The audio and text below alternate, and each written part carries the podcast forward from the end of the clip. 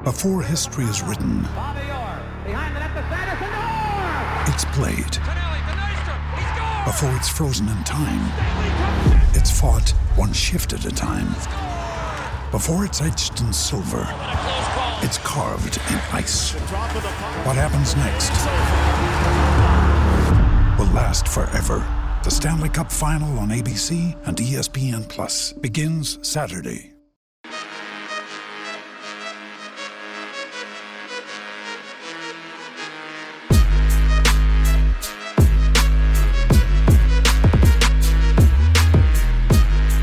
Willkommen zur 246. Folge von Jeden Tag NBA, dem Podcast für NBA-Nerds und solche, die es werden wollen. Heute schauen wir uns drei Teams dieser Liga ein bisschen genauer an und zwar zum einen die Utah Jazz, das vielleicht gerade beste Team der NBA, dann die San Antonio Spurs, die gerade auf Playoff-Kurs stehen, was so auch nicht unbedingt zu erwarten war und die Indiana Pacers, die gerade immerhin noch zu den zehn besten Teams der NBA gehören. Gab ja eine Veränderung mit dem Oladipo Trade. Levert spielt noch nicht.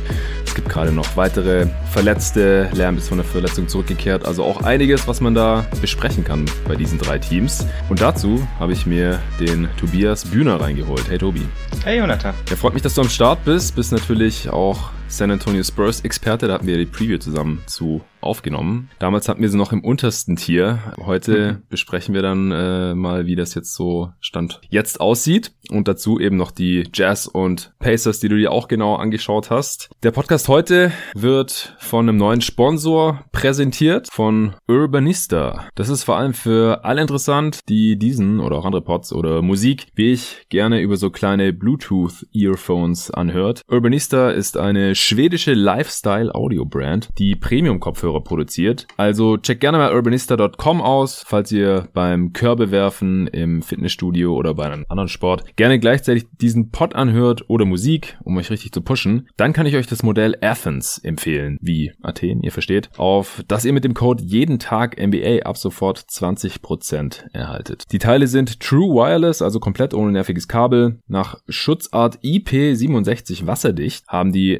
neueste Bluetooth 5.0 Konnektivität. Du kannst Lautstärke und Musik damit direkt steuern. Sprachsteuerung geht auch. 32 Stunden Gesamtspielzeit. Wow. Und die Tonqualität wurde speziell für ein aktives Leben geschaffen. Also, 20% Rabatt an der Kasse für dich als Hörer von Jeden Tag NBA mit dem Rabattcode Jeden Tag NBA, alles in Großbuchstaben, ab sofort. Link findet ihr wie immer auch in den Show Notes. Deswegen gibt's heute auch keine Shoutouts. Wie gesagt, ich möchte immer nur entweder Sponsor, Spot oder Shoutouts machen, sonst kommt der Content hier irgendwann vielleicht noch zu kurz. Auch wenn jetzt die letzten Tage auch wieder einige Supporter dazugekommen sind. Unter anderem du selber, Tobi. Ich, äh, mir ist es ja immer ein bisschen unangenehm, wenn dann auch noch Leute, die hier regelmäßig als Gäste schon den Pod bereichern, auch noch jeden Tag NBA finanziell unterstützen, aber du hast es dir auch nicht nehmen lassen, bist jetzt auch am Start. Vielen Dank. Ja, dir. das konnte ich mir einfach nicht entgehen lassen, vor allem nachdem du vor kurzem noch zu Wetten aufgerufen hast und inzwischen kennst du mich ja gut genug, so einer gut platzierten Wette kann ich einfach nicht widerstehen. Ja, du bist ein Betting Man, äh, wir unterhalten uns da auch öfter mal drüber über NBA-Wetten und dergleichen und der äh, Leon von Olajuwons Erben, der hat ja auch mit mir eine Wette am Laufen gerade und zwar, dass seine Houston Rockets auf einem Playoff-Platz stehen bis Mitte Februar. Und wenn das klappt, dann äh, komme ich zu ihm in seinen Podcast als Gast rein. Und falls ich gewinnen sollte und die Rockets das nicht schaffen, dann erhöht er seine Mitgliedschaft. Äh, was ist denn, ist denn deine Wette? Hast du schon eine gestartet oder was? Ja, ja, aber das, dazu kommen wir später noch. Okay, oh gut, dann, dann bin ich ja mal gespannt. Dann äh, würde ich sagen, wir verlieren nicht weiter Zeit und steigen direkt ein mit den Utah Jazz, wenn man nach dem Net-Rating geht, also das ist ja die Diskrepanz zwischen Offensiv- und Defensiv-Rating, also im Prinzip, wie viele Punkte macht das Team selbst normiert im Schnitt und wie viele lässt eben zu und äh, daraus dann die Differenz da macht gerade kein anderes Team den Utah Jazz irgendwas vor. Die sind jetzt sogar noch an den Lakers und auch Bucks vorbeigezogen, die da bis vor kurzem ja noch auf Platz 1 der Liga waren. Jetzt die Jazz gerade mit plus 11,5 und alles, was im zweistelligen Bereich ist, ist schon sehr sehr gut, auch wenn man nach der traditionellen Bilanz geht, was ja letztendlich auch ausschlaggebend ist dann für die Platzierung in äh, der Tabelle, in den Standings und dann auch für die Playoffs und so weiter. Da sind sie gerade auf Platz 1 mit 14 Siegen bei nur 4 Niederlagen, steuern mit diesem Netrating jetzt nach 18 Spielen, ist ja auch schon ein Viertel der Saison, auch auf auf 82, auf eine 82 Spielesaison umgerechnet 66 Siege zu, also spielen gerade wirklich extrem gut, was auch daran liegt, dass sie eben die drittbeste Offense und die zweitbeste Defense gerade stellen. In der Offense sind nur noch die Bucks und Clippers vor ihnen gerade und im Defensive-Rating laut Clean the Glass nur noch die Lakers vor den Jazz. Ja, die schauen wir uns jetzt ein bisschen genauer an. Erste Frage vielleicht an dich, Tobi. Woran liegt's denn? Die haben jetzt auch zehn Spiele in Folge gewonnen, haben eine Winning Streak am Laufen. Äh, was sind dafür so die Hauptgründe deiner Meinung nach? Die haben hauptsächlich irgendwie in dem System, das Utah spielt. Also es war auch ein bisschen der Grund dafür, warum die Jazz eins der Teams waren, die ich gerne heute besprechen wollte, weil hm. ich stelle mir eigentlich schon, seitdem ich NBA-Fan bin, so ein bisschen die Frage, wie gut können Teams sein, die nicht diesen klassischen Top-10-Spieler haben. Das kommt ein bisschen davon, weil meine Neugierde für die NBA wurde nun mal von den 2014er Spurs geweckt, weswegen mhm. ich auch Spurs-Fan geworden bin. Und das ist halt eigentlich das einzige Team, das wir irgendwie in dieser Dekade gesehen haben, das auf die Art und Weise einen Titel gewonnen hat. Weil normalerweise, wir reden immer davon, du brauchst diesen MVP-Level-Spieler, ansonsten gewinnst du einfach keinen Titel. Deswegen sind die LeBrons, Kawhis, KDs dieser Welt so unfassbar wichtig für ihre Teams. Ja, Kawhi und, war damals einfach noch nicht so weit, der war noch nicht auf dem Level. Genau. Und wir sehen es einfach extrem selten, dass Teams ohne Top 10 Spieler in den Playoffs wirklich erfolgreich sind. Und ja. ich, ich frage mich halt so ein bisschen wie erfolgreich kann so ein Team sein und vor allem, worüber wir meiner Meinung nach zu wenig reden, wie können sie überhaupt dann erfolgreich sein? Und mhm. man sieht das halt gerade bei den Jazz meiner Meinung nach wieder ganz gut. Das liegt vor allem daran, wenn das Team zum einen eingespielt ist, aber zum anderen auch einfach die Last auf mehrere Schultern verteilt. Also die Jazz haben ein System mit sehr, sehr vielen Ballhändlern und einer extrem modernen Wurfauswahl, haben dann immer hm. mehrere Spieler auf dem Feld, die dribbeln, passen, werfen können, alles auf einem hohen Niveau, dass du, dass dann gar nicht unbedingt einen Spieler brauchst, der irgendwie die ganze, die ganze Offense ziehen kann, sondern du das Ganze halt ein bisschen mehr verteilen kannst auf dein System. Und da muss man auch wirklich Quinn Snyder dieses Jahr ein riesiges Lob aussprechen. Also die Jazz haben da schon was zusammengebaut, das sehr, sehr spannend anzuschauen ist und das man auch sehr gut genau beleuchten kann. Ja, auf jeden Fall. Wenn man sich die äh, Four Factors anschaut, also man kann ja die Offense und die Defense natürlich in diese eine Zahl pressen, offensive und defensive Effizienz oder Rating und das sich dann halt im Liga-Vergleich anschauen. Aber man kann es natürlich auch noch auf die äh, vier Faktoren, die halt diese Ratings beeinflussen am offensiven und defensiven Ende. In der Offense ist es halt einmal die Effective Field Goal Percentage, also wie gut trifft man aus dem Feld und dabei wird eben bei der Effective Field Goal Percentage noch berücksichtigt, dass Dreier eben einen Punkt mehr geben als Zweier. Dann äh, die Turnover Percentage, also wie viel Prozent der Ballbesitze enden in einem Ballverlust. Offensive Rebound Rate, also wie viel Prozent der eigenen Fehlwürfe sammelt man wieder selber ein. Und die Freiwurfrate, also wie oft werden die eigenen Spieler bei Feldwurfversuchen gefault. Und wenn man sich das anschaut, dann ist es relativ extrem bei den Jazz in der Offense. Effective Field Goal Percentage sind sie Vierter in der Liga, das heißt, sie treffen einfach extrem gut und vor allem treffen sie den Dreier extrem gut in dieser Saison. Dann sind sie noch Zweiter bei der offensiven Rebound-Rate, was jetzt mit einem Rudy Gobert im Team auch nicht besonders verwunderlich ist, aber ansonsten haben sie jetzt nicht so viele äh, große Spieler. Und äh, dann sind sie zumindest bei der Turnover-Percentage nur durchschnittlich, also auf Platz 15. Und äh, Freiwurfrate, da sind sie das zweitschlechteste Team der gesamten Liga. Also wie gesagt, äh, zwei extreme Top-Werte, einen mittelmäßigen Wert und einen Wert, äh, der in der Flop 2 ist mit der Freiwurfrate. Ähm, woran liegt es? Liegt es am, am Spielermaterial oder hast du das auch schon festgestellt? Ja, also diese E-Field Goal liegt eben zum größten Teil daran, welche Würfe man sich erspielt. Also die Jazz nehmen unfassbar viele Dreier, also sie nehmen mit Abstand die meisten Dreier der Liga. Und prozentual von ihren Würfen hat kein Team in der NBA-Geschichte mehr Dreier genommen, außer die letzten drei Versionen der Rockets. Und von denen wissen wir ja auch, dass sie sehr, sehr dreierlastig waren. Ja. Und sie treffen die eben auch noch sehr, sehr gut, was zum Teil natürlich ein bisschen Glück ist. Also bei einer 40% Dreierquote ist das ein bisschen Regressionskandidat. Aber es liegt zum anderen auch daran, dass sie ein extremes Shooting-Talent auf dem Feld haben. Also Seth Partner, den wir ja auch schon öfters zitiert haben, der hat so eine Metrik ähm, für Shooting-Talent mehr oder weniger entwickelt. Die basiert eben darauf, wie gut treffen die Spieler ihre uncontesteten Looks in den letzten Jahren. Und wenn man das dann auch relativiert, auf welche Shooter wie viele Würfe nehmen, sind die Jazz da mit Abstand das beste Team der Liga, was so den Wert für das Spacing, das man auf die Art und Weise irgendwie versucht zu beziffern, betrifft. Mhm. Und das merkt man dann eben extrem darin, dass sie sehr, sehr viel Platz auf dem Feld haben. Also sie spielen immer mit diesen mehreren Ballhändlern, die alle versuchen zum Korb zu kommen und die dann Kickouts spielen können und generieren wahnsinnig viele offene Dreier für wirklich gute Shooter. Und das erlaubt eben auch ein relativ interessantes und komplexes offensives System zu laufen, wobei es im Grunde immer auf denselben Bewegungen basiert. Also ich kann da sehr empfehlen den Podcast von Mike Brader. Ich weiß nicht, ob du den hörst, Limited Upside. Nee. Der hatte die Woche einen ähm, Jazz Speedwriter zu Gast, der so ein bisschen erzählt hat, dass das gesamte offensive System von Quinn Snyder eigentlich nur auf sechs verschiedenen Setplays basiert. Mhm. Und was lustig ist, trotzdem ist irgendwie dieses Setplay-Buch, also die Spieler kriegen das quasi tatsächlich auch irgendwie ausgedruckt, ist so gefühlt eins der dicksten der ganzen Liga. Okay. Und das aus dem einfachen Grund, weil, weil Snyder für jede Aktion, die irgendwie der Gegner macht, noch so eine Gegenaktion plant, was natürlich irgendwo normal ist bei den meisten Teams, aber er macht es ja. wohl so extrem wie sonst kaum jemand anders. Also es gibt einfach unendlich viele Ausstiege aus den Plays. Genau, genau. Also mhm. zum Beispiel so ein bisschen, bisschen mein Lieblingsplay, wenn man sich die, die Utah Jazz anguckt. Du hast zwei Shooter, die jeweils in, der, in den Cornern stehen. Du hast einen Ballhändler und ein anderer kleiner Spieler stellt für ihn den Screen, slippt dann zur Dreierlinie und der Big Man, der quasi auch noch auf der Höhe mit den beiden steht, kann sich dann frei entscheiden, ob er jetzt den Gegenspieler von dem Ballhändler blockt, damit der zum Korb ziehen kann, oder ob er einen Screen stellt für den Shooter, der gerade an die Dreierlinie poppt, damit der dann einen offenen Dreier bekommt. Also das, das, sieht man wirklich unfassbar oft, dieses Play bei denen. Und es resultiert immer entweder darin, dass, also Mike Conley ist meistens der Ballhändler, dass der mehr oder weniger unbedrängt in die Zone ziehen kann und den Kickout-Pass spielt. Oder dass meistens ist der Screener irgendwie Bojan Bogdanovic, also der Shooter, dass der einen oft völlig offenen Dreier bekommt. Was jetzt für einen Shooter wie Bogdanovic eigentlich eher ungewöhnlich ist. Mhm. Und von der Art und Weise sieht man eben extrem viel bei den Jazz. Und das ist so ein bisschen das, was sie irgendwie auszeichnet, meiner Meinung nach. Und da merkt man also diese, diese Turnover-Percentage würde ich jetzt persönlich nicht so stark gewichten, weil es liegt zu einem Teil eben daran, dass sie unfassbar viel Ball-Movement haben. Desto mehr man den Ball passt, desto eher ja. fabriziert man normalerweise Turnover. Gibt ja. eine Ausnahme in der Liga, auf die kommen wir später auch noch.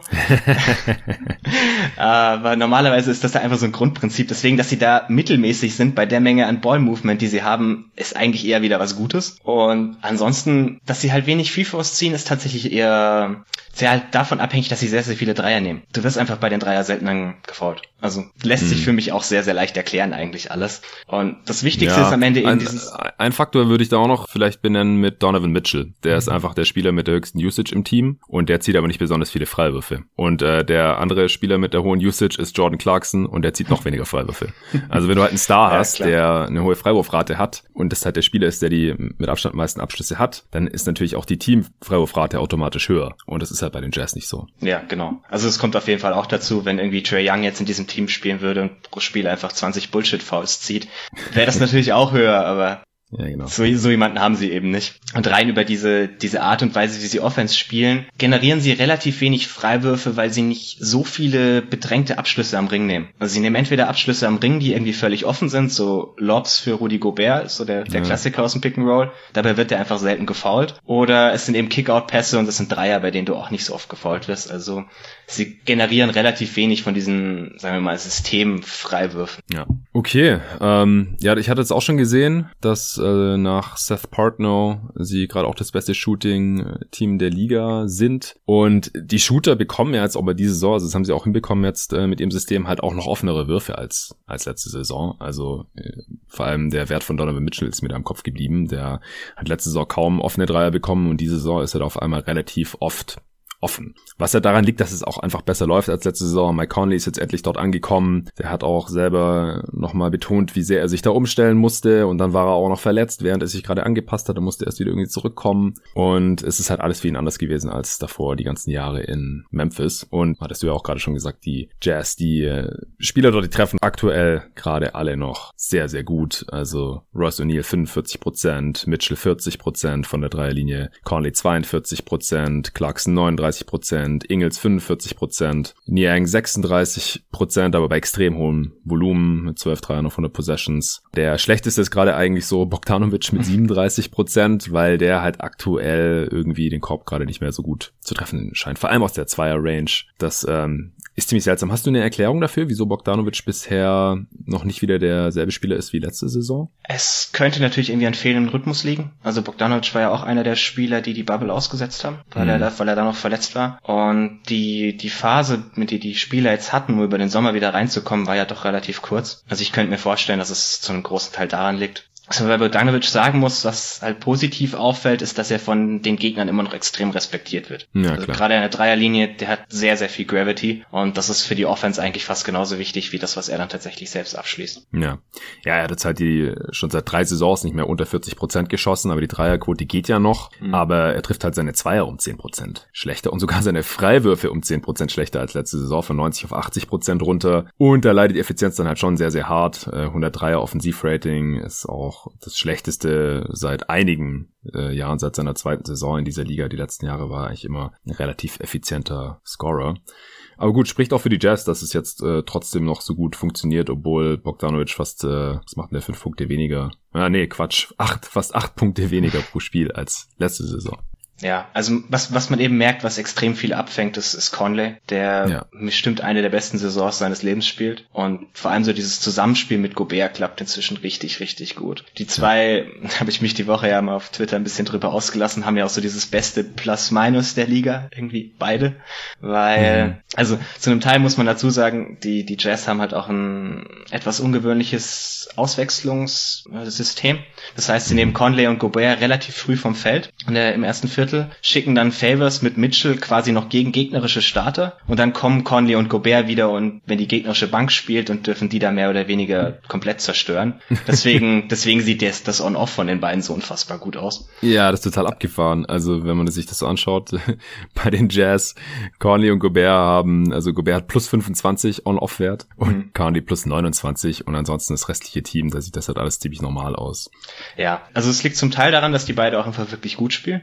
Also darf, ja. darf man auch nicht unterschätzen. Und sie spielen vor allem sehr, sehr gut zusammen. Man merkt bei Conley, dass er so ein bisschen raus hat inzwischen, wie man mit so einem Rollman spielt, der wirklich immer hart zum Korb geht, den er halt so in seiner Karriere eigentlich noch nicht wirklich hatte. Aber es liegt halt zum Teil auch tatsächlich einfach diesen, diesen Auswechslungssystem. Also es basiert, also es ist halt auch für die, für die Jazz immer gut. Sie wissen, sie müssen dann in diesem Mittelstint des Viertels immer nur irgendwie den Zwischenstand halten und können sich dann darauf verlassen, dass sie halt, wenn die gegnerische Bank kommt, die deutlich ausscoren werden. Ja, ja. Nee, das ist auf jeden Fall cool. Ähm, ja, Conley legt 17 Punkte und fast 6 Assists im Schnitt auf. Quote hatte ich vorhin schon angesprochen. Äh, insgesamt Offensivrating von 123, was der beste Wert seiner Karriere ist. Also, und das hat in der Age 33 Season. Das, äh, darauf konnte man hoffen als Jazz-Fan, aber so richtig damit rechnen konnte man halt eigentlich auch nicht mehr. Also das, das läuft auf jeden Fall deutlich besser als äh, in der letzten Saison oder als man es halt vielleicht auch im mittleren Outcome so erwarten konnte. Äh, wie gefällt dir Rudi Gobert bisher so jetzt auch nach seiner Max-Extension? Ja, die, die Max-Extension hätte man jetzt wieder verschweigen können. Hier wird gar nichts verschwiegen in diesem Podcast. ja, nee, also, also Rudi Gobert gefällt mir dieses Jahr eigentlich wirklich gut. Also wir müssen gleich auch noch kurz über die Defense der Jazz reden, weil auf jeden. Er hat dieses Jahr meiner Meinung nach bisher wieder einen ganz guten Case als Defensive Player of the Year, den ich letztes Jahr nicht so gut gesehen habe. Ja. Aber dieses Jahr ist es schon wirklich, wirklich stark, was er in der Defense spielt und das defensive System basiert halt hauptsächlich auf ihm. Offensiv ist das irgendwie das, was wir von ihm kennen. Er spielt halt als Rollman sehr, sehr effizient. Also er ist im 94. Percentile, was irgendwie die Points per Possession als Rollman angeht. Was ja auch einen großen Anteil daran hat, dass das Spacing bei den Jazz so gut funktioniert, weil wenn Gobert durch die Zone rollt, dann äh, zieht er da halt die halbe Defense auf sich und dadurch sind da die ganzen Shooter auf dem Flügel dann frei. Also der hat einfach eine riesige Gravity, weil jede gegnerische Defense weiß, wenn der den Ball dann fängt in der Nähe vom Korb, dann ist er mit seiner Länge einfach nur noch schwer aufzuhalten. Dann äh, kann der halt in aller Regel danken oder selbst wenn er den Ball noch nicht hat, dann äh, liefert er halt dieses vertikale Spacing, ja, weil die Defense halt damit rechnen muss, dass das Lob-Anspiel kommt von Condy oder auch von Ingles, kommt das ja ziemlich oft, auch mal von Mitchell. Das ist äh, schon krass, was er da für eine Gravity hat. Ja, und er, er stellt halt auch wirklich sehr gute Screens, also gerade auch Off-Ball. Mhm irgendwie für Shooter. Also ein großer Teil davon, dass sie eben so viele offene Dreier generieren können, ist auch, dass er irgendwo den, den gegnerischen Spieler wegblockt, wenn sein Mann irgendwie absinkt und dadurch halt offene Dreier entstehen. Über diese Screen Assists kann man sich so viel lustig machen, wie man will. Meistens zu Recht, wenn wir ehrlich sind, aber es ist schon auch eine gewisse Komponente in ihrem Spiel. Ja, also die Jazz-Fans oder auch äh, gewisse Jazz-Kommentatoren, die äh, benutzen das halt äh, bis zum Abwinken und deswegen ist es mittlerweile auf NBA Twitter fast schon wie so ein wie so ein Meme geworden, so ein Running Gag, dass man das sich fast schon nicht mehr traut zu erwähnen, aber es ist halt auch einfach real. Also er stellt gute Screens und ja. damit basta. Ansonsten äh, ist er offensiv eigentlich ein bisschen abgefallen jetzt, also sowohl vom Output her äh, macht so wenig Punkte wie seit fünf Jahren nicht mehr, 13,4, die letzten Jahre war immer so bei 15, 16. Das liegt aber auch daran, dass er ineffizienter geworden ist, weil er auch einfach nicht mehr so gut trifft, also sowohl aus dem Feld als auch von der Freiwurflinie. Also er ist über diese Karrierejahren 63% Freiwurfschütze, war vor ein paar Jahren auch mal bei 68%. Das ist ja dann noch ziemlich effizient. Dann kann man ihn nicht hacken oder sollte man halt nicht. Außer vielleicht bei, bei Dunks ja, weil dann äh, lohnt sich das noch, aber wenn er halt nur so um die 50 Prozent rumkrebst, das ist bei 51 Prozent jetzt gerade, fault in die Defense natürlich liebend gern, denn das ist eine richtig schlechte Freiwurfquote, also über 10 Prozent abgefallen und auch aus dem Feld, da war die letzten Jahre ja auch so im hohen 60er Bereich. Letzte Saison 69 Prozent aus dem Feld, das ist schon krass. Und diese Saison halt nur noch in Anführungsstrichen bei 60 Prozent, weil ähm, er am Korb auch 6 Prozent schlechter trifft, also ich habe da auch ein paar, paar üble Misses jetzt gesehen äh, in den letzten Spielen, auch im letzten Spiel gegen Dallas zum Beispiel, da hat er ein Layup Airball gehabt. Also aus der Drehung so hat er versucht irgendwie ein Layup zu machen, der ist hart gegens Brett gebrickt und dann hat er einen Freiwurf äh, gehabt, kurze Zeit später. Also, dass er nicht den besten Shooting Touch hat, das ist schon klar und dass wir niemals den Jumpshot von Rudy Gobert sehen werden, auch. Aber oder sehen wollen, sehen wollen auch, ja klar. Also er hat ja auch schon mal einen genommen irgendwann mal. Ja.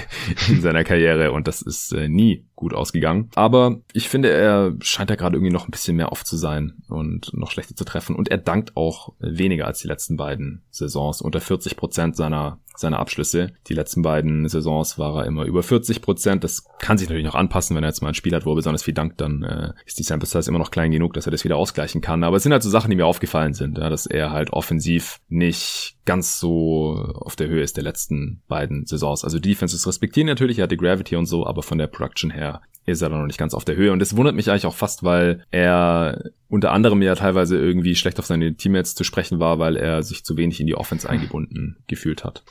Also das mit den Freiwürfen ist mir auf jeden Fall auch aufgefallen. Man sieht das in letzter Zeit auch vermehrt, dass gegnerische Teams ihn mehr oder minder absichtlich faulen. Also jetzt klar, also diese die bei Dankversuchen oder ähnlichem wurde er halt schon immer gefault, aber inzwischen wird er auch gefault, wenn er irgendwie im Short Roll ist und er halt irgendwie einen Vorteil generiert wurde von der Offense und sich die mhm. Defense denkt, ja, mit den Freiwürfen kommen wir irgendwie klar, ist besser als das, was vielleicht ansonsten passiert. Also das ist tatsächlich schon auffällig. Da muss man ein bisschen drauf achten, wie das sich über die Saison hinweg entwickelt. Ja. Jetzt ist der äh, On-Off-Wert gerade in der Defense natürlich ein Riesenargument für Rudy Gobert und für seinen Defensive Player of the Year Case.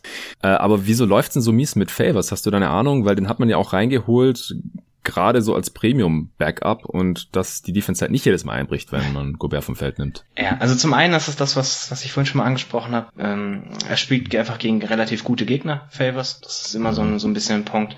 Ähm, zum anderen, also er spielt einfach bisher auch wirklich nicht gut in der Defense. Also es ist nicht der, nicht der Impact, den wir letztes Jahr in New Orleans von ihm teilweise gesehen haben, mhm. wo er ja irgendwo dafür gesorgt hat, dass selbst die New Orleans Defense halbwegs respektabel war. Ja. Und die Jazz sind extrem abhängig von ihrem Big mit ihrem System. Also man hat es ja in den letzten Jahren schon immer mal wieder besprochen oder sehen können.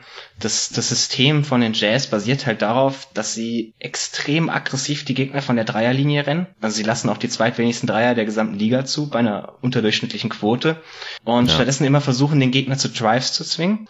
Und, ja, und übrigens, kurzer Einwurf, Attempt Rate, das ist nachhaltig. Quote ja. nicht. Aber Attempt Rate, ja, weil da gab's ja dann auch wieder Kommentare auf Twitter, nachdem wir das, letzte Mal besprochen haben, wie man hat keine ein, keinen Einfluss auf die gegnerischen Dreier. Ja, auf die genommenen Dreier sehr wohl, weil eine gute Defense, die nimmt die Dreier halt weg, die lässt die Attempts gar nicht erst zu, die gibt den gegnerischen Shooter nicht das Gefühl, ich kann hier einen Dreier nehmen, ohne schlechtes Gewissen. Deswegen, niedrige gegnerische Attempt Rate, das ist was Nachhaltiges und das äh, machen gute Defenses normalerweise und hat so auch die der Jazz. Genau. Und hinter diese, hinter den Closeouts, da wartet eben Gobert. Die Gegner werden zu Drives gezwungen gezwungen und nehmen dann am Ende extrem viele Würfe aus der kurzen Midrange und treffen die noch nicht mal sonderlich toll, weil sie halt versuchen, irgendwelche Floater über Gobert oben drüber zu werfen. Und das bricht halt sehr zusammen, wenn Gobert nicht drauf ist. Also mit Gobert auf dem Feld nehmen die Gegner 7,2% weniger Würfe am Ring. Das ist schon 99. Percentile. Und sie treffen sie auch noch zu mehr als 8% weniger, was 94. Percentile ist.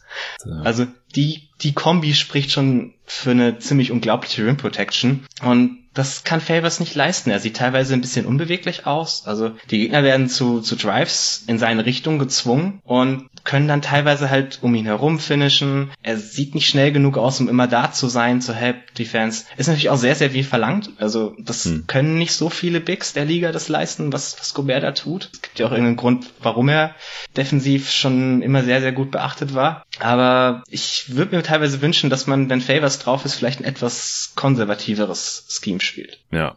Ja, und äh, er wird ja auch wirklich nur als Backup-Center eingesetzt ja. bisher. Ich habe gerade mal geschaut, also keine 13 Minuten, Too Big Lineup mit Goubert zusammen, was wir ja die ersten Jahre so. bei den beiden immer gesehen haben. Ja, genau, also gegen die allermeisten Gegner gibt es halt auch einfach überhaupt keinen Sinn. Und was da dann so die Nachteile sein können, das sieht man ja zum Beispiel bei den Cavs, die das ja gerade sehr viel machen, weil sie halt irgendwie McGee, Allen und Drummond genug Minuten geben wollen und da reicht halt eine Position nicht aus. Ja, äh, sprechen wir vielleicht mal noch über Jordan Clarkson. Ich habe ihn vorhin schon angesprochen, dass er einer der dominanteren Offensivspieler ist hier bei den Jazz. Zweithöchste Usage Rate nach Donovan Mitchell. Ist er jetzt schon auch einer der frühen Favoriten auf den Sixth Man of the Year Kandidat. Da spreche ich dann in einer der nächsten Ausgaben mit David drüber. Die nächsten zwei oder vielleicht sogar drei Ausgaben werden alle über die NBA Awards sein, dann Anfang kommender Woche. Aber trotzdem, äh, man muss seinen Namen auf jeden Fall schon mal in den Ring werfen.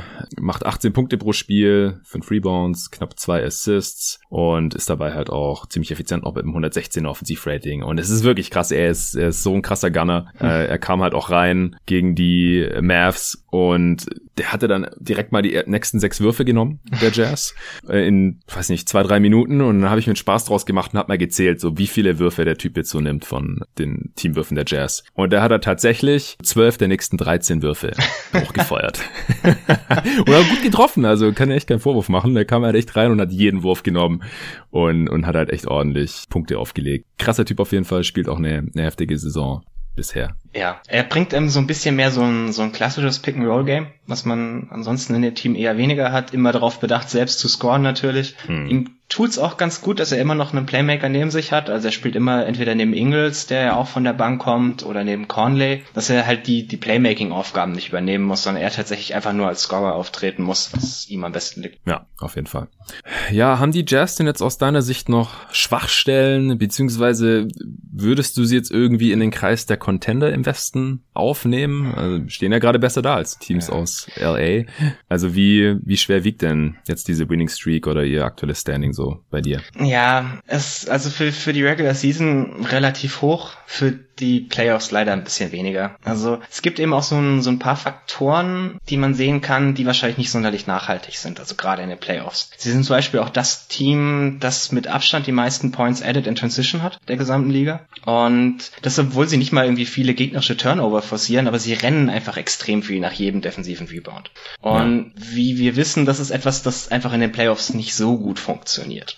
Und sie haben halt zum Beispiel nur die neuntbeste Halfcourt-Defense, aber eben durch die Transition es so ein bisschen hochgezogen. Sie mhm. sind bisher auch extrem gesund, also haben ja noch keine Corona-Fälle oder ähnliches. Nur ein Spieler hat mehr als ein Spiel verpasst, das war Joe Ingles. Genau, also sie haben, klar, sie können es auch ersetzen, wenn mal jemand ausfällt, aber sie haben einfach bisher auch relativ viel Glück, was das betrifft, was vielleicht auch nicht unbedingt anhält. Und dann, das ist halt wieder das, dieses eingangs beschriebene Thema. Es ist halt diese, diese komplexen offensiven Systeme, wie das, was Utah läuft, funktionieren meistens in der Regular Season besser als in den Playoffs. In den Playoffs, gerade in den späteren Runden, sehen wir immer wieder, es setzt sich dann halt doch meistens dieser eine Isolation Pick and Roll Creator, egal ob das nun LeBron, Kawhi oder ähnliches, setzen sich am Ende meistens durch, weil du kannst deren Spiel einfach nicht stoppen. Du kannst, ja. du kannst deinen Gameplan entwerfen, wie du möchtest. Du wirst die einfach nicht stoppen, weil das, was sie tun, ist zwar eigentlich simpel, aber es ist halt nicht aufhaltbar. Während das, was die Jazz tun, ist alles andere als simpel, aber wenn du Zeit hast, Gameplans zu machen, wie es halt in den Playoffs ist, dann wird es ein bisschen schwieriger, das durchzuziehen, was sie da tun offensiv. Deswegen, ich habe leider wieder die Befürchtung, dass die Offense einfach in den Playoffs ein bisschen zurückgehen wird, dass diese Defense, die sie spielen, am Ende dazu führt, dass die Gegner eben doch einiges an offenen Midrangern bekommen, was in den Regular Season völlig okay ist. Also nimmst du in der Regular Season einfach. Aber in den Playoffs, wenn es halt Kawhi ist, der diese offenen Midranger bekommt, kann das halt auch sein, dass du deswegen einfach eine ganze Playoff-Serie verlierst. Hm. Und deswegen, also ich, ich gucke ihn wirklich gerne zu in der Regular Season, aber ich glaube viel mehr als die zweite Runde der Playoffs wird leider wieder nicht drin sein. Ja, also ich denke auch, sie hatten jetzt wirklich perfekte Voraussetzungen für einen guten Start in der Regular Season. Sie hatten auch eine hohe Kontinuität, sie hatten quasi keine neuen Spieler. Also Favors war das große Off-Season-Signing und der kannte quasi alles schon. Hm. Der interne Frieden wurde ja auch wieder hergestellt. Das war ja so ein großes Fragezeichen. Ich dachte, Gobert im Vertragsjahr und äh, irgendwie Stress mit Mitchell gehabt und so. Will der überhaupt da langfristig unterschreiben? Kriegt er seine Kohle oder traden die den sogar noch? Haben ja auch also Biki da gedraftet, Favors in Free Agency geholt. Und dann kam halt äh, die Extension und seitdem ist äh, scheinbar wieder alles in Ordnung da in, in Utah. Und äh, wie du schon gesagt hast, sie sind bisher auch einfach verschont geblieben von Corona oder von sonstigen Verletzungen. Also das letzte Spiel hat jetzt Mitchell mit einer Gehirnerschütterung ausgesetzt gegen die Mavs und äh, da haben die Jazz dann aber trotzdem dominiert. Ähm, es ist ein ziemlich altes Team halt auch. Also Mitchell ist der einzige Rotationsspieler, der noch nicht in seiner Prime ist, also der nicht irgendwie Ende 20, Anfang 30 ist. Das heißt, es ist einfach ein, ein solides Team, seit Jahren derselbe Coach, die wissen alle, was sie tun und äh, das funktioniert einfach gut dann in der Regular Season. Also sie zeigen jetzt halt auch gerade irgendwie das, was ich in was in der Regular Season einfach drin ist mit so einem Kader und was sie in der Vergangenheit ja phasenweise auch schon gezeigt haben. Die Jazz hatten, glaube ich, jetzt die letzten Saisons immer wieder solche Stretches, wo sie eine relativ lange Winning Streak hatten. Ich glaube nur öfters halt in der zweiten Saisonhälfte. Die haben immer eine Weile gebraucht, um wieder reinzukommen und jetzt sind sie halt mal schneller reingekommen, gerade halt, weil sie diese ganzen Vorteile auch haben gegenüber anderen Teams jetzt in der Liga. Aber ihr Schedule war jetzt bisher auch noch nicht so super hart, finde ich. Also ich bin mal gespannt auf die Spiele gegen die beiden LA-Teams, auch gegen die neuen Nets. Ähm, die haben jetzt nur einmal gegen die Nets vor dem Trade gespielt gehabt. Das Spiel haben sie auch verloren.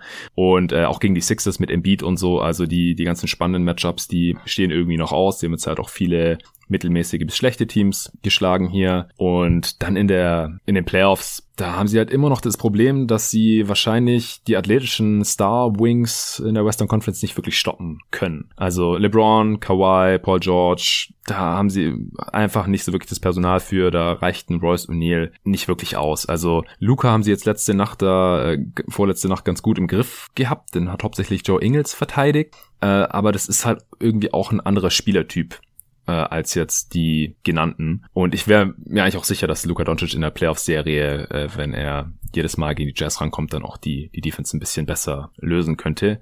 James Harden ist jetzt zum Glück nicht mehr in derselben Conference. Der hat sich ja die letzten Jahre immer irgendwie rausgekickt. Ähm, also außer jetzt letztes Jahr. Da äh, waren es dann die Nuggets ziemlich knapp natürlich. Wir erinnern uns. Ich weiß nicht, gegen die Switching Defense wird es dann auch wieder schwieriger. Und selber können sie halt nicht switchen, weil die Guards halt einfach zu klein sind, um größere Spieler effektiv zu verteidigen. Und Gobert ist dann doch ein bisschen zu lahm, um im Flügel vor gegnerischen, schnelleren Spielern zu bleiben. Deswegen ist er auch schon in der Vergangenheit dann in den Playoffs sogar vom Feld gespielt worden. Die müssen einfach im Prinzip ihre Drop-Coverage spielen. Deswegen in der Regular Season kann ich mir vorstellen, dass sie jetzt äh, wirklich gut durchkommen, wenn sie auch weiterhin äh, ein bisschen Glück haben und die Spieler eben keine Spiele verpassen und wenn auch der Dreier weiterhin fällt. Und dann auch in den Playoffs, also Jump-Shooting-Teams, die sind dann auch einfach darauf angewiesen, dass der Jumper weiter fällt. Und wenn man dann keinen Star hat, der regelmäßig an die Linie kommt und trifft, äh, dann kann es halt auch schnell schwierig werden, offensiv. Deswegen jetzt für, für die Playoffs würde ich sie auch noch nicht neu einordnen. Also ich habe sie jetzt immer noch klar hinter den beiden LA-Teams. Ich hätte sie aber dafür am Anfang des nächsten Tiers. Also hm. immer, immerhin das, was ich jetzt auch nicht unbedingt weiß, ob ich das vor der Saison gesagt hätte, dass ich sie irgendwie so als drittstärkstes Team im Westen habe. Da gab es sicherlich noch andere Kandidaten dafür. Und da würde ich sie jetzt schon tatsächlich einordnen, so langsam. Halt vor allem, weil, weil Conley so gut aussieht. Das ist schon, schon ein Faktor, den ich so nicht hab kommen sehen. Ja,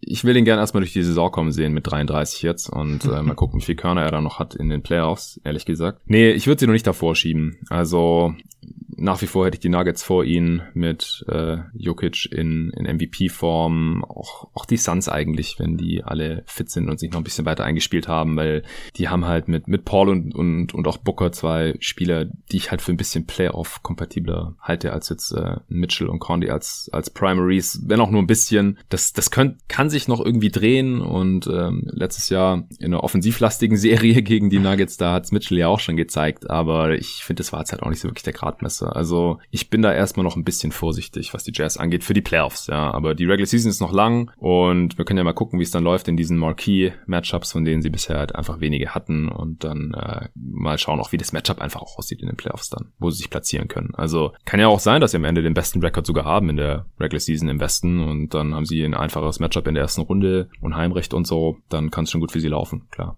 Okay, dann würde ich sagen, äh, das war jetzt schon relativ ausführlich, aber war jetzt auch mal nötig. Ich habe noch fast gar nichts zu den Jazz gesagt gehabt hier im Podcast und wir sind halt gerade das Team, bei dem es am besten läuft. Und das haben wir jetzt hiermit abgehakt. Als nächstes kommen wir zu deinem Lieblingsteam, den San Antonio Spurs. Ja, sind jetzt gerade auf dem Playoff-Platz, äh, auch auf Platz 12 im Net-Rating, weil sie auf Platz 8 in der Defense sind und auf Platz 18 in der Offense immerhin. Hatten auch einen ziemlich schweren Schedule, wie ich finde. Mhm. Und wir hatten sie ja noch im untersten Tier drin in den Previews, also schon als bestes Team in dieser Gruppierung, aber halt schon in den äh, Bottom Four sozusagen. Und äh, dazu sind sie jetzt einfach zu gut, oder? Ja, also muss man so festhalten, sie sind auf jeden Fall besser selbst, als ich das vor der Saison gedacht hätte. Wobei ich sie ja auch noch vor Memphis und New Orleans gehabt hätte. Nur die haben wir halt nicht im selben Pod besprochen. Aber das war ja deine Einteilung, okay. nicht meine. Okay, okay, ja, geht auf mich. Aber dass, sie, okay. dass sie Fünfter im Besten sind, hätte ich tatsächlich auch nicht erwartet. Ja, nee, das ist auf jeden Fall krass. Ja, ähm, denkst du, das ist nachhaltig? Also wieder hier auch, woran liegt's? Und äh, können wir jetzt schon davon ausgehen, dass es auch für die restlichen drei Viertel der Saison ungefähr so bleibt? Erstmal, woran liegt's? Ja, also ich, ich muss sagen, ich bin sehr positiv überrascht davon, dass man vor allem auch ohne Derek White, der bisher nur ein Spiel gemacht hat und er morgen endlich mal wieder spielen wird gegen Memphis. Ja, ähm, ich hoffe diesmal länger als nur ein Spiel. Ja, ich will's auch hoffen, dass ihm nicht wieder jemand auf den Fuß tritt. ja. ähm, also ich bin, bin sehr positiv überrascht, dass die, dass die Offense trotzdem so funktioniert, wie ich das erwartet habe. Also sie spielen auch so ein offensives System mit mehreren Ballhändlern, wie wir es gerade bei den Utah Jazz hatten. Also auch sehr Drive- and Kick-lastig. DeRozan nimmt sich sehr zurück, spielt nicht mehr so viel ISO, sondern tatsächlich hauptsächlich als Playmaker. Also auch sein Assist-Percentage ist irgendwie im hundertsten Percentile, weil er, weil man ja. merkt, er sucht immer andere Mitspieler. Außer ganz am Ende in den letzten zwei Minuten, dann muss eben er übernehmen. Also er ist irgendwie der Spieler der gesamten Liga mit der höchsten Usage in den letzten zwei Minuten mit Spielen mit drei Punkten oder weniger Unterschied oder so. Krass. Haben sie im, im, letzten Spiel das Burst eingeblendet. Ähm, und den Teil macht er tatsächlich auch ganz gut. Also man kann ja über Rosen sagen, was man will, aber wenn du am Ende irgendwie so eine Midranger brauchst, den trifft er halt doch meistens ganz gut, wie jetzt zuletzt mhm. gegen die Celtics wieder.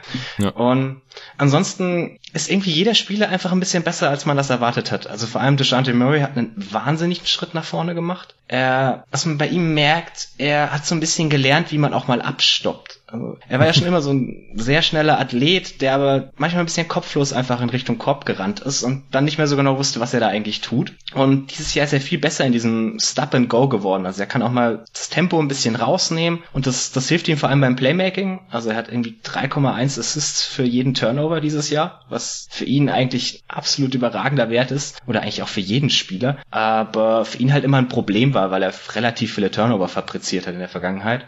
Und wo es ihm vor allem auch hilft, ist beim Finishing am Korb. Also er trifft jetzt 66 Prozent am Korb. Das ist im 92. Percentile. Für mhm. einen Spieler, in dessen Scouting Report bei den Go-To-Guys damals noch stand, dass er Finishing-Probleme hat, gar nicht mal übel. ja. das, das muss ich Tobi leider ab und zu noch unter die Nase reiben. ja, aber war das von Anfang an, war er da von Anfang an so gut? Nee. Murray, oder das hat sich erst so entwickelt, oder? Ja, genau. Also in den ersten Jahren war er da irgendwie im 20., 25. Percentile. Also er, er hatte tatsächlich Probleme, das stimmt schon. Ja. Weil, weil er eben viel einfach, einfach auf den Korb zugerannt ist und dann irgendwie den Ball hochwerfen musste, wenn, wenn der Contest kam. Jetzt ist er halt viel besser da drin, ein bisschen vom Korb abzustoppen, Finishing Moves zu machen, den Gegner auch ein bisschen zu verladen, sich Platz zu verschaffen. Also da muss ich schon sagen, ich bin sehr positiv überrascht, was für einen Schritt er dieses Jahr nach vorne gemacht hat. Hatte ich so nicht mehr ganz erwartet, aber es lässt auf jeden Fall seine Extension nochmal deutlich besser aussehen. Ja, auf jeden Fall. Also ich sehe es gerade hier. Und letzte, letzte Saison noch, im 29. Percentile am Ring. 55 Prozent. Mhm. Das ist äh, für, also bei weil diese Percentiles, die haben wir immer von Cleaning the Glass.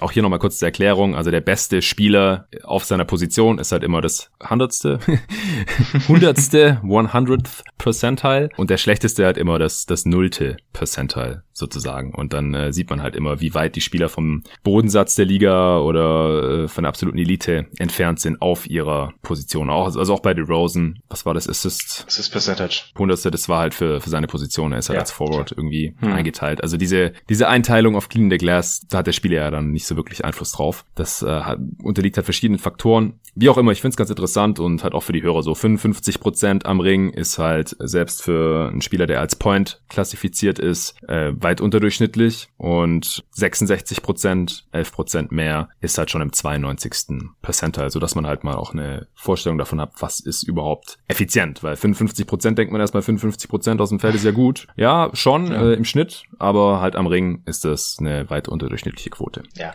was eben auch dafür spricht, dass erstmal jeder Wurf am Ring eigentlich nicht schlecht ist.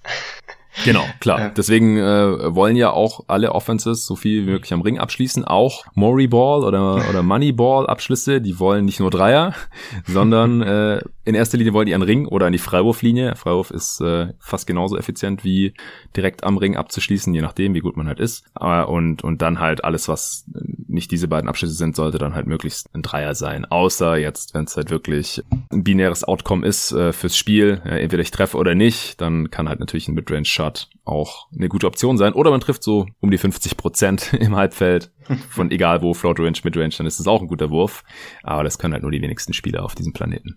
Ja. ja, und dieses Versuchen zum Korb zu kommen, ist eben auch etwas, das man in der Spurs Offense sieht. Also dieses Drive and Kick, sie versuchen eigentlich immer irgendwie downhill zu kommen, mhm. weil sie haben eben nicht dieses Shooting, wie es andere Team haben. Also gerade wenn man sich die Starter anguckt, da ist jetzt eigentlich nicht wirklich ein Plus-Shooter drin, außer man möchte irgendwie LaMarcus Aldridge dafür werten und der hat halt Tage, an denen er einfach auch gar nichts trifft. Mhm.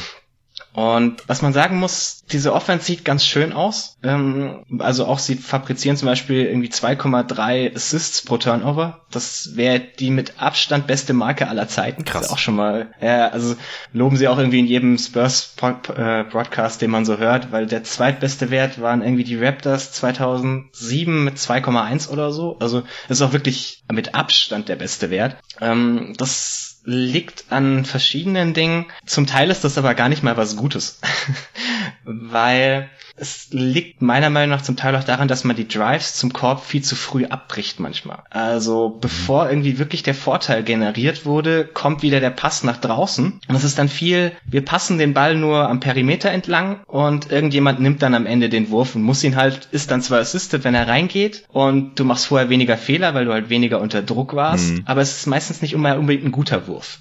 Und das fällt halt gerade bei den Startern auf, die, also man kann das ja auch mal sagen, die Starter des Spurs sind dieses Jahr eigentlich wirklich nicht gut. Dass das Team insgesamt positiven Rekord hat, liegt eigentlich nur an der Bank.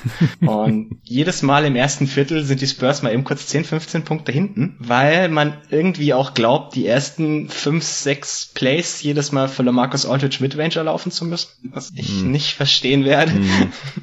weil man halt eben glaubt, man muss ihn, man muss ihn halt so zum Laufen bringen, damit er heiß ist und dann auch von weiter draußen treffen kann. Aber die, die Offense stagniert deswegen jedes Mal. Also auch so eine der, der beliebten Grafiken bei den Spurs-Spielen ist, sie haben irgendwie im ersten Viertel ein Net-Rating von minus neun, im zweiten cool. sind sie bei plus neun, dritten wieder bei minus acht und im vierten bei plus zehn oder so. weil es sind halt immer die Starter, die das am Anfang so unfassbar runterziehen. Dann kommt die Bank wieder, irgendwie rund um Paddy Mills. Ähm, Devin Vassell hat auch eine Zeit lang irgendwie das beste Net-Rating der gesamten Liga gehabt, weil er halt immer mit dieser Bank gespielt hat. Mhm. Ja, ganz kurz mal, ja, minus neun ist, wer halt der zweitschlechteste Wert der gesamten Liga. Nur die yeah. Wolves sind gerade schlechter. Und plus neun wäre halt der zweitbeste Wert. genau.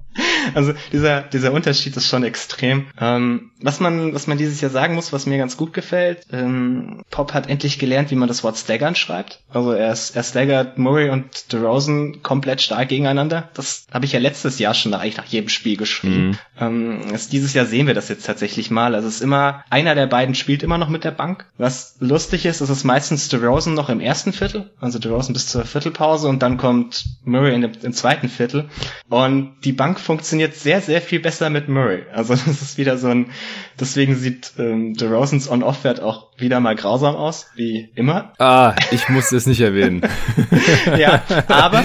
du hast mir abgenommen. Es, das ist der schlimmste Wert seiner Karriere, Alter. Aber es sieht, es sieht besser aus, wenn man nur die Minuten All the Aldridge nimmt, weil der ist wirklich noch schlechter. Also, oh. wir, haben, uns, wir haben ja vor der Saison mal drüber geredet, wer ist der schlechteste Vertrag der Spurs. Es kann für mich gerade keine Diskussion sein, dass es Lamarcus Aldridge ja, zum Glück läuft er aus. Der, der ist defensiv so grausam. Die, die Closeouts sind ja inzwischen schon nur noch ein schlechter Witz auf Twitter, aber es ist einfach auch, also es ist wirklich auch alles andere, was er defensiv macht. Also gerade so in der, in der Pick-and-Roll-Defense. Ja ich habe deswegen auch schon, er darf eigentlich keine Spiele closen, weil wenn Aldridge am Ende des Spiels auf dem Feld steht, die Gegner machen nichts anderes als ein Pick'n'Roll nach dem anderen gegen ihn zu rennen.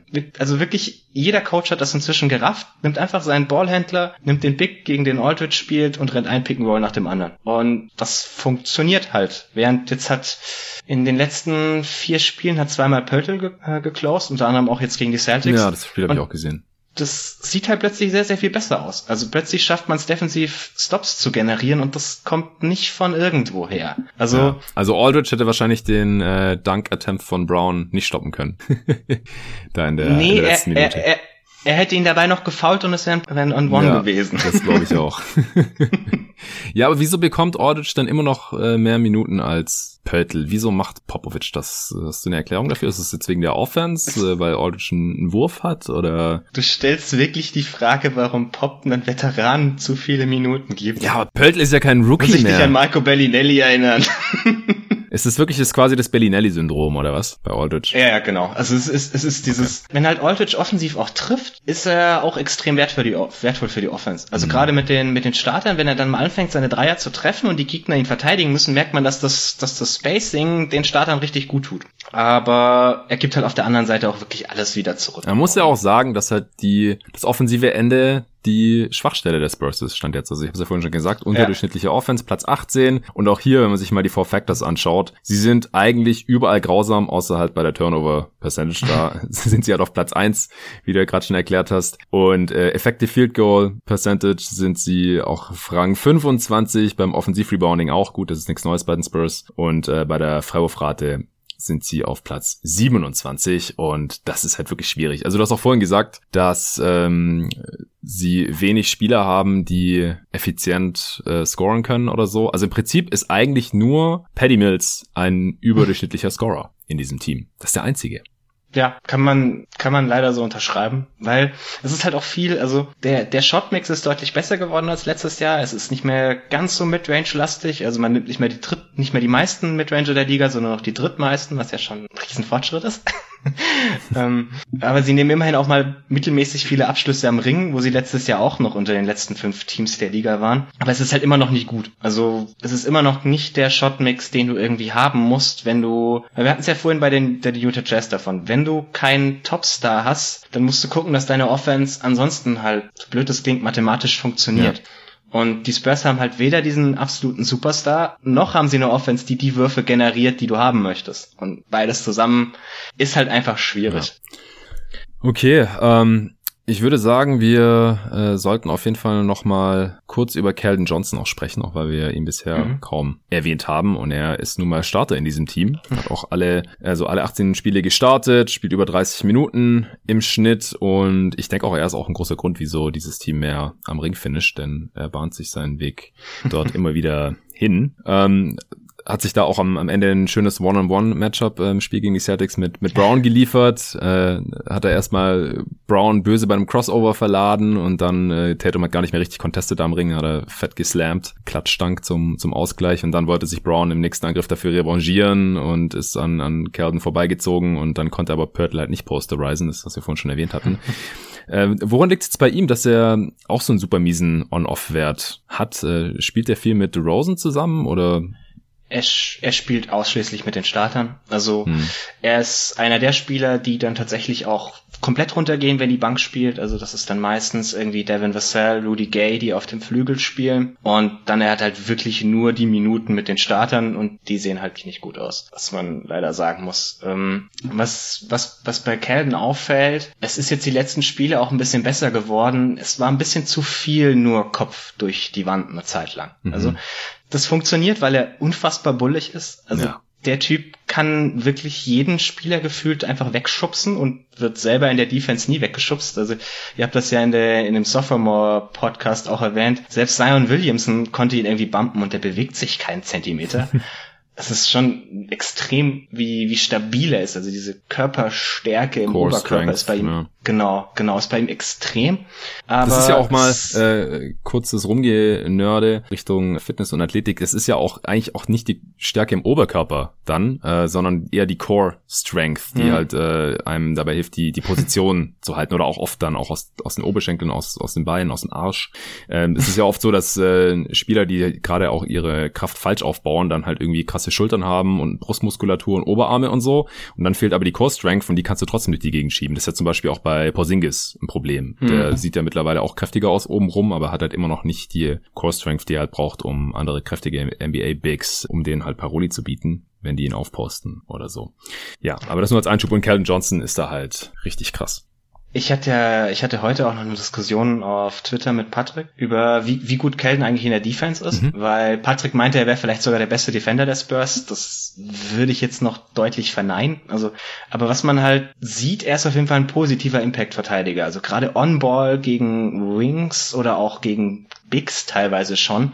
Ähm, gerade On-Ball ist er da sehr, sehr stark hält immer die passende Position, kann vor seinen Gegenspielern bleiben in den meisten Fällen und kann sie eben auch sehr gut contesten, weil eben der Gegner ihn nie wegschieben kann.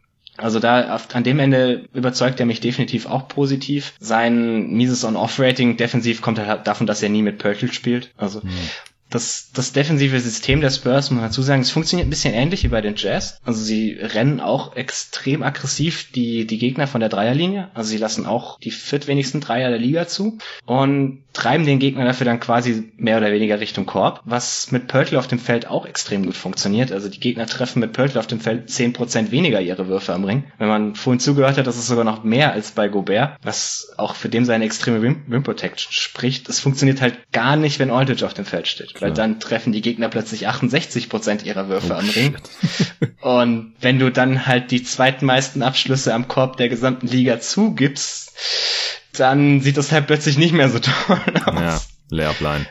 Genau, also das muss man so ein bisschen, mir muss man ein bisschen dazu sagen, mir gefällt das defensive System der Spurs dieses Jahr eigentlich sehr gut. Also sie helfen extrem viel gegen Drives, also versuchen so ein bisschen dieses System der Raptors letztes Jahr nachzubauen, dass auch der, der Spieler irgendwie einen Mann weiter absinkt und hilft. Und die jungen, gerade bei den jungen Spielern funktioniert es extrem gut, dass sie dann wieder Closeouts rennen können, weil die alle relativ athletisch sind. Also egal, ob das jetzt Murray, Walker oder halt auch Kelden sind, die können alle den, den passenden Closeout laufen. Und man hat natürlich in Devin Vassell auch irgendwie den, den Off-Ball-Gott höchstpersönlich in seinen Reihen. Äh, der hat fast eine 3% äh, Steal Percentage. Wer, wer ist denn der beste Defender von Spurs jetzt, wenn es nicht Kelden ist?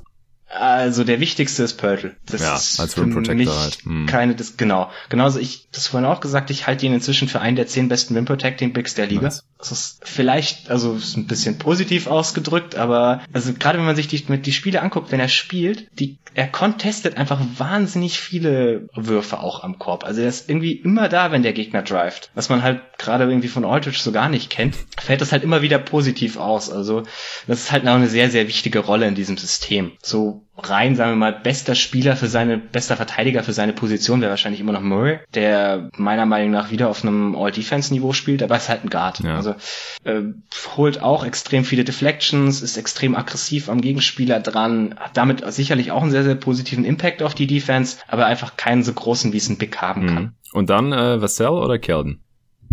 Ah, das, das ist, das ist schwierig tatsächlich. Ähm, ja. Vassell hat ja auch noch nicht so viel gespielt. Genau, genau. Aber ich würde tatsächlich Vassell sagen. Also okay was es ist, es fällt nicht so auf, weil bei Kelden sind das halt so diese, diese Stops on Ball, dem halt so, wenn man dieses Spiel nur so nebenbei guckt, sieht man so, uh, der ist jetzt auf den zugerast und dann hat er ihn einfach gestoppt. Das sieht immer toll aus. Das sieht man halt von Vassell weniger, weil er on Ball nicht so überragend ist, aber er ist off Ball so unfassbar aktiv, stuntet immer wieder Richtung Ball, cuttet immer irgendwelche Driving Lanes ab und holt halt auch Steals wie blöd. Also vor ein paar Wochen war er irgendwie noch der Steal-Leader der gesamten NBA und das als Rookie sieht man irgendwie auch extrem extrem selten. Und er ist jetzt immer noch unter den Top 10 oder Top 15. Also mhm. was der, was der da an einfach so besonderen Plays spielt, die immer wieder den Gegner ablenken oder verwirren oder dessen Offense zerstören, ist schon wirklich absolut speziell. Kenne ich von Michael Bridges.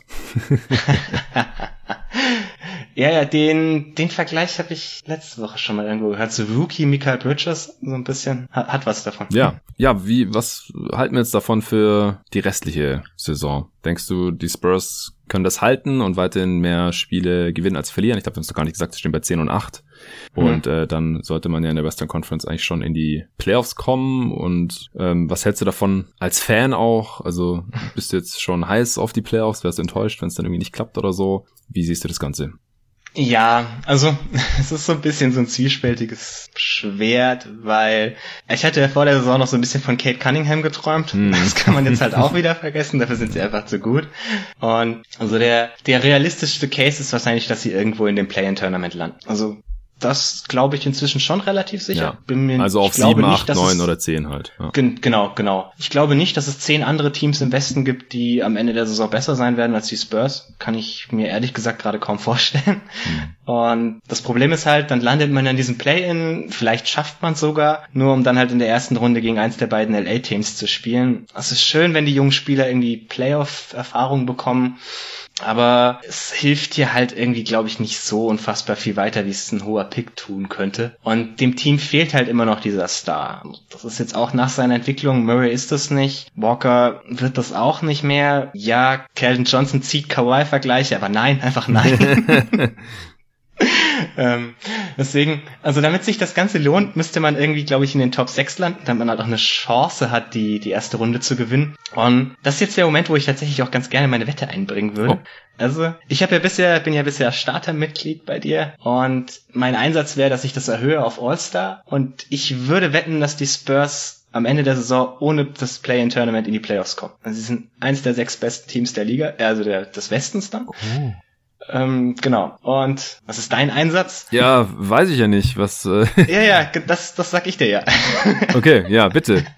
Wenn, wenn sie es packen, dann nehmen wir zwei, einen zwei Stunden Podcast auf, warum die Spurs besser sind als die Suns. Ich glaube, wir müssen Nico nämlich mal wieder erden ein bisschen. Der ja. ist mir zu viel, zu viel Suns-Fan geworden. Ja, okay, so also äh, zwei Stunden Podcast machen wir dann, weil wenn, in, wenn wir Nico noch reinholen, zu dritt, oh, ja. bleiben wir eh nicht unter zwei Stunden. Also Ach, ja. das, das läuft genau. von selbst. Wir können dann gerne über die Spurs sprechen und über die Suns und, und dann haben wir unsere zwei Stunden schon voll. Dazu müssten die Suns ja aber unter den Spurs äh, stehen dann am Ende in der Tabelle, dass, dass wir wirklich diesen Case machen können, denke ich mal. Oder sie müssten in den Playoffs aufeinandertreffen. Boah, da hätte ich ja Bock drauf. Oh, Revival. Ja. Äh, Gott, da werden Nico und ich ja bestimmt ganz, ganz äh, nostalgisch. Äh, du nicht, wenn du erst 2014 dazu gekommen bist. Da waren die Suns schon seit vier Jahren nicht mehr in Playoffs. Ja, lang, lang ist es her. Und äh, zum Glück gibt's keinen äh, Robert Ory mehr bei den Spurs, der dann irgendwie Steve Nash in die in die Bande checken könnte.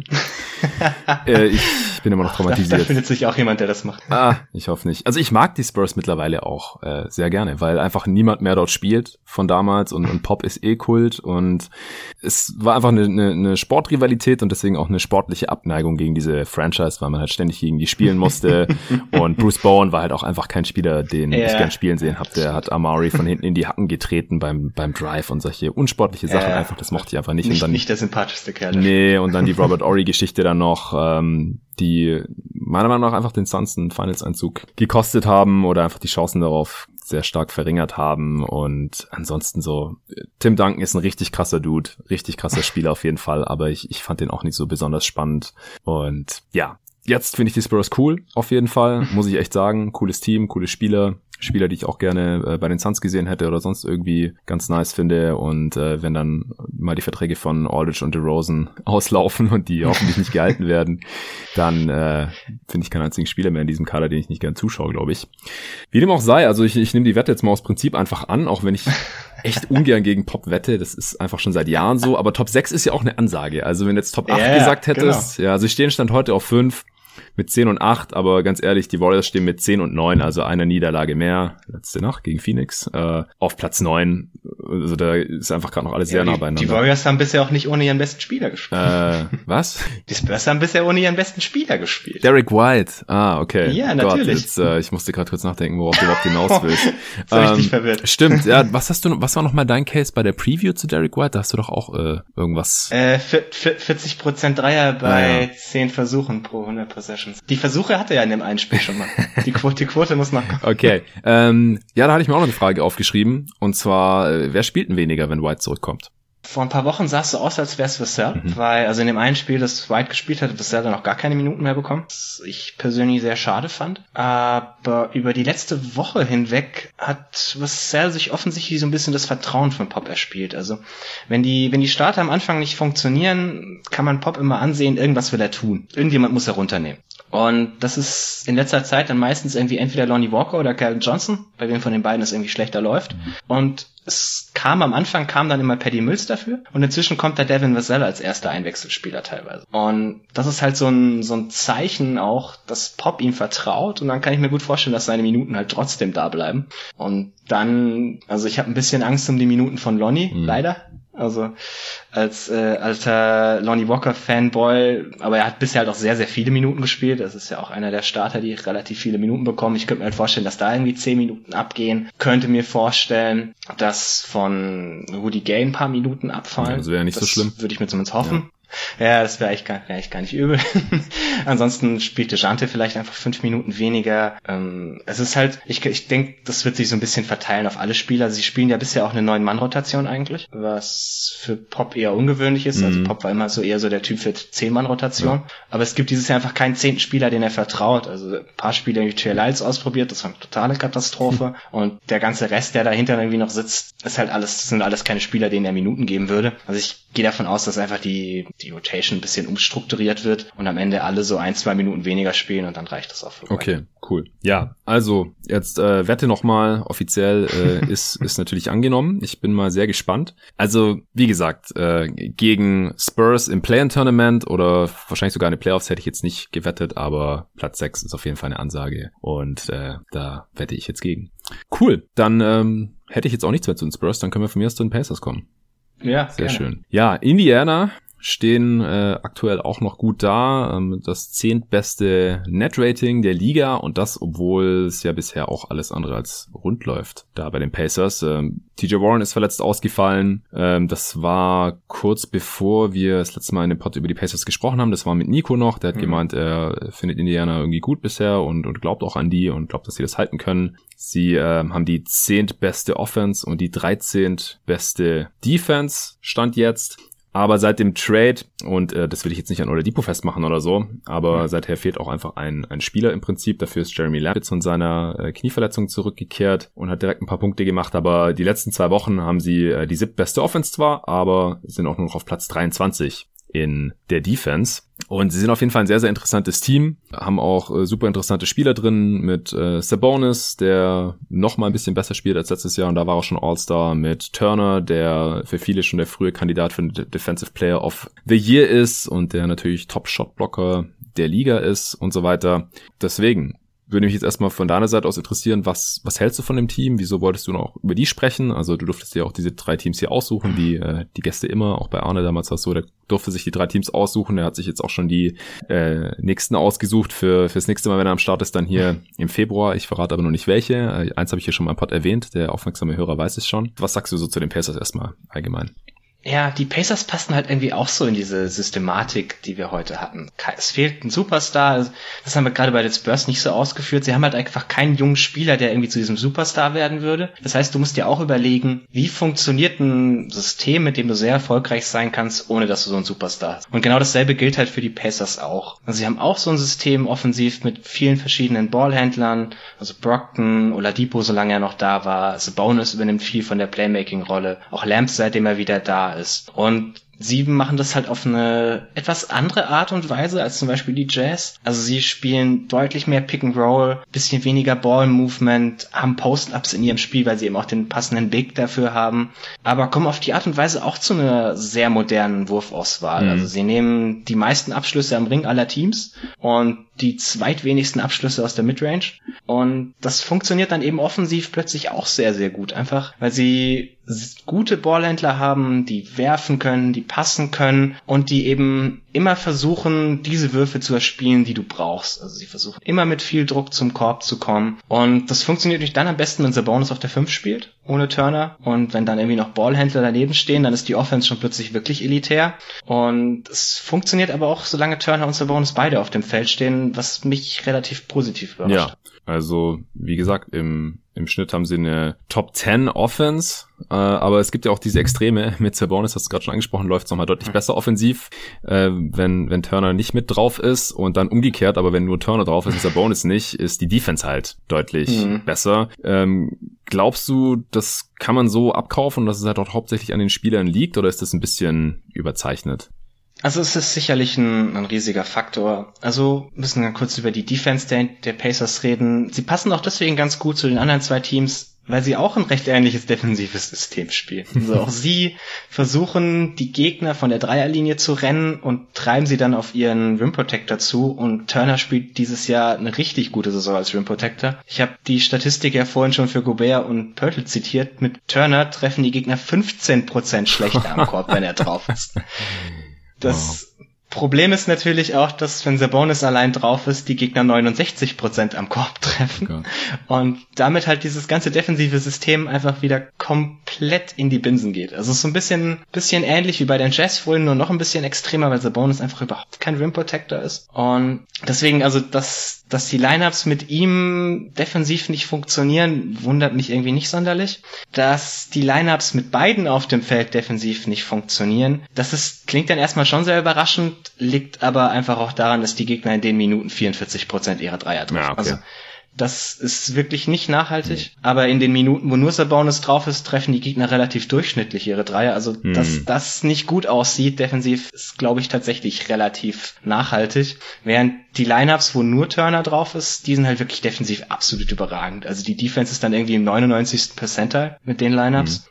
Und das würde ich schon viel auf, auf Turner zurückführen. Das ist dann eben auch oft gegen irgendwelche Bench-Units, wo dieses System noch besser funktioniert, weil die Gegner einfach niemanden haben, der dieses System irgendwie aus der Midrange gefährden kann. Also die, das sind ja die Würfe, die du dann abgibst. Und das ist halt dann, funktioniert dann vor allem sehr, sehr ja. gut.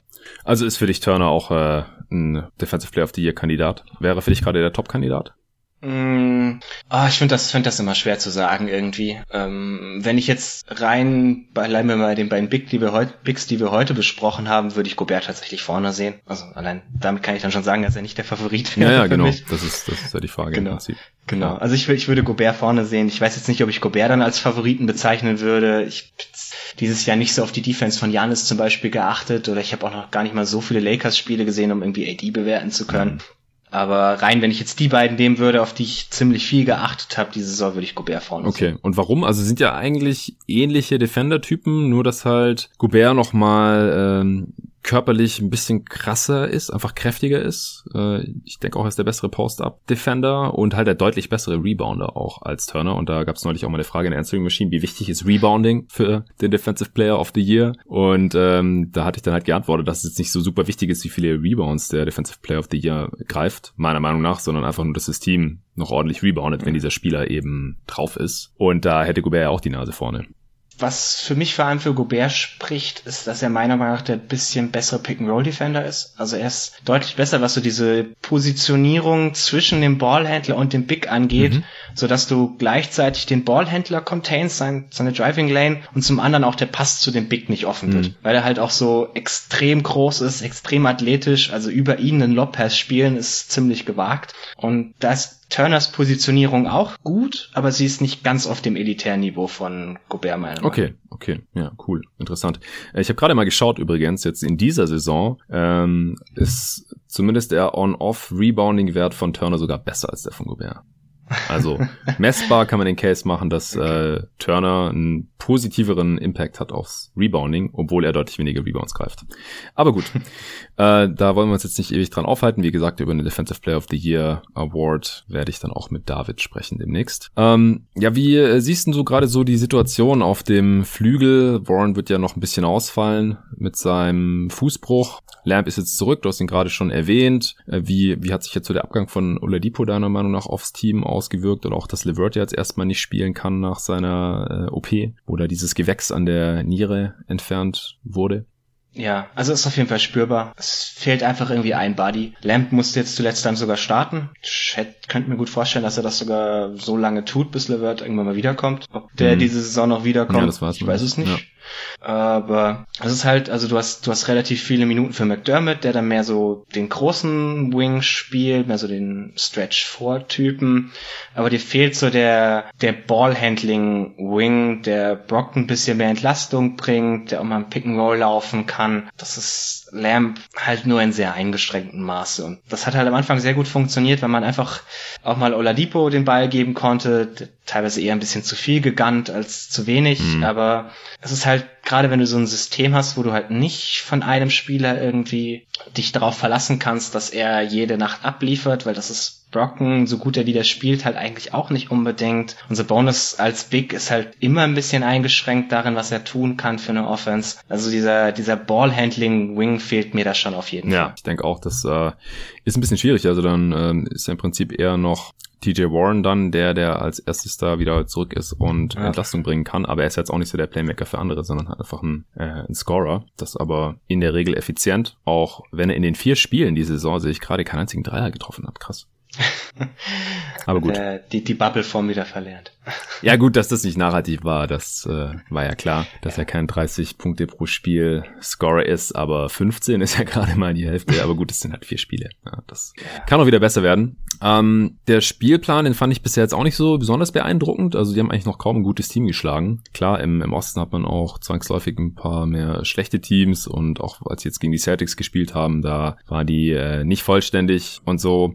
Ähm, was, was ich noch ganz interessant finde, da habe ich auch einen guten Artikel drüber gelesen auf indiecornrows.com von äh, Caitlin Cooper, also von einer ähm, äh, Pacer Speedwriterin. Und der ist super ausführlich darauf eingegangen, äh, wie viele Coaching-Elemente Nate Bjorkgren von Nick mhm. Nurse übernommen hat, weil ja. die haben ja damals in der G-League zusammen gecoacht oder gegeneinander gecoacht und er hat dann auch mal nochmal irgendwie, äh, oder schon mehrmals irgendwie erwähnt, dass die sich irgendwie so einen Keller angemietet haben und dann hatten die da alles voller Whiteboards und haben sich da von 8 Uhr morgens bis 8 Uhr abends eingeschlossen und die ganze Zeit nur irgendwie abgenördet. Und äh, das hat natürlich aufeinander abgefärbt und die, die hat äh, da einen super Artikel geschrieben mit ganz vielen Beispielen und Videoclips und so, was jetzt halt Björkren genauso macht, wie äh, Nick Nurse es schon in Toronto gemacht gemacht hat, beziehungsweise es auch sogar schon Dwayne Casey gemacht hatte, als er Nick Nurse irgendwie äh, da noch, was war der, Advanced Scout oder so, irgendwie Assistant Coach war. Ja. Ja, ähm, ich glaube erst, ja, whatever. er hatte auf jeden Fall auch Einfluss natürlich auch schon auf das Coaching von Casey, bevor er selbst Head Coach geworden ist. Also wir haben jetzt auch schon gesehen von äh, Bjorkgren in Indiana äh, Box and One Verteidigung oder sogar mhm. Triangle and Two Verteidigung, also dass drei Spieler Zone spielen und zwei äh, Mann Defense. Ähm, dann, dass die, dann hat das Shot Profile von den von den Pacers, das du ja vorhin auch schon angesprochen. Die äh, Pacers nee, Quatsch, Sabonis äh, ist auch unter den Top 4 Centern, was Drives angeht übrigens. Und der Beste mhm. in der Efficiency, also ist der beste Driving Big der gesamten Liga. Und äh, dass da zum Beispiel jetzt auch so äh, Fake-Handoffs und dann ein Drive von Sabonis gemacht werden, was äh, wir schon von Valanciunas gesehen hatten, von seinem Landsmann bei den Raptors damals. Also das ist auch nochmal so eine ganz interessante Komponente von, von den Pacers, finde ich.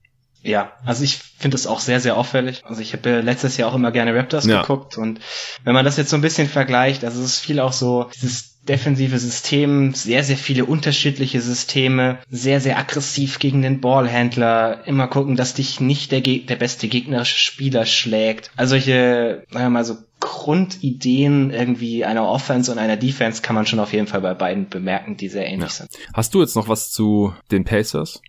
Was vielleicht auch ganz interessant ist, sie sind auch eins der Teams, die am besten in Transition sind. Also auch das ist so ein wiederkehrendes Schema heute. Ich weiß nicht, ob wir es bei den Spurs angesprochen haben. Die waren zwischenzeitlich auch mal das beste Team der Liga in Transition. Ja, die Pacers sind halt jetzt auch das fünf beste Team in Transition. Und das merkt man dann halt schon so ein bisschen, dass das immer so ein kleiner Boost irgendwie für ein Team ist, das ansonsten eher, sagen wir so, mittelmäßig ist in der, in der Halfcourt Offense. Dass du halt auf die Art und Weise extrem viele einfache Körbe kreieren kannst und dann halt auch immer wieder in die Set Defense zurückkommst. Und mhm. das ist auch so ein, so ein Ding, das man, glaube ich, oft beobachten kann. Ist auch so ein, so ein Thema, das wir letztes Jahr bei den Raptors immer hatten, dass die auch in Transition gerannt sind wie blöd. Ja. Und das ist, finde ich, auch ganz interessant zu sehen bei den Pacers. Ja, auf jeden Fall. Ja, sie stehen jetzt bei 11 und 7 aktuell. Das ist Platz, na, wo haben wir sie? Drei in der Eastern Conference gerade. Also nur eine Niederlage mehr als die Bucks, die auf zwei sind. Und ähm, ja, ein Sieg mehr als die Nets. Nee, stimmt gar nicht. Whatever. Sie sind auf Platz drei in der Eastern Conference aktuell auf jeden Fall. Und die Frage ist jetzt halt, ähm, wo siehst du sie jetzt für die restliche Saison, was, was die Bilanz angeht oder äh, gerne auch irgendwie Offense und Defense?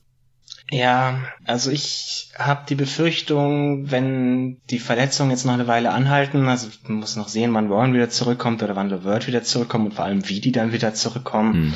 und der, der Schedule ein bisschen tougher wird, befürchte ich, dass die Offense schlechter wird und dann muss die Defense die schon irgendwie rausretten, aber die ist auch nur durchschnittlich, also ich habe ein bisschen die Sorge, dass das am Ende der Saison halt einfach an beiden Enden so ein durchschnittliches Team ist, was im Osten auch locker für die Playoffs reicht, wahrscheinlich auch für einen Top 6 Seed, dass du nicht irgendwie über das Play-In musst, zumindest solange sich Miami weiterhin so anstellt wie bisher. Und dann es ist halt so ein, so ein Team, ist irgendwie eine nette Story, aber wenn du dann in der ersten Runde gegen die Celtics spielen musst oder doch vielleicht sogar gegen die Nets, dann sehe ich da einfach wenig Land, um ehrlich zu sein. Ja, das sehe ich sehr ähnlich. Wir hatten sie ja auch schon schon im letzten Eastern Conference Power Ranking besprochen. Da hatte ich sie auf 6 geschoben, vor der Saison hatte ich sie auf 8. Also habe das schon angepasst und das ist ja dann auch immer die Platzierung, wo ich sie für die restliche Saison sehe und da würde ich jetzt erstmal nichts dran ändern. Okay, dann würde ich sagen, hätten wir es für heute. Das war's zu den Utah Jazz, San Antonio Spurs und Indiana Pacers. Vielen Dank, Tobi, dass du dir hier kurz vor Wochenendbeginn nach Feierabend am Freitagabend die Zeit genommen hast, über die drei Immer Teams gerne. zu sprechen. Äh, war sicher nicht der letzte Pod von uns. äh, wir können schon mal ankündigen, dass du nächste Woche auch wieder am Start bist hier bei Jeden Tag NBA. Äh, echt immer super interessant. Die Pods mit dir. Hab heute auch wieder einiges mitgenommen. Ich hoffe, die Hörer auch. Gebt uns gerne Feedback dazu. Folgt auch dem Tobi auf Twitter. Wir erwähnen ja hier immer wieder diverse Twitter-Diskussionen. Tobi ist da extrem aktiv. Ihr äh, könnt ihn finden unter seinem Handle at Tobi Bühner mit U-E-H Bühner. Und äh, mir könnt ihr natürlich auch überall folgen unter jeden Tag NBA auf Twitter, aber auch auf Instagram oder Facebook. Dann bleibt ihr da immer up to date. Vielen Dank an Urbanista fürs Sponsoren der heutigen Folge. Und nochmal danke fürs Zuhören und bis zum nächsten Mal. Ciao.